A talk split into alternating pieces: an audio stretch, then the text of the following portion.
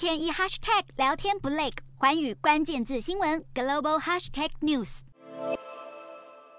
挥别疫情阴霾，各国国门开放之后，欧洲也迎来大批采购奢侈品的观光客。然而，欧盟反垄断主管机关却开始将矛头指向奢侈品业。法国开运集团旗下意大利品牌 Gucci 被锁定，传出欧盟当局日前到 Gucci 的米兰总部进行突击检查。欧盟执委会十八号证实，反垄断主管机关已经突袭了好几家时尚业者，但并未指明哪一家企业受案，也未说明有哪些潜在违规事件。古曲所属的开云集团也随后发布声明，表示古曲在意大利的一处场所遭到搜查。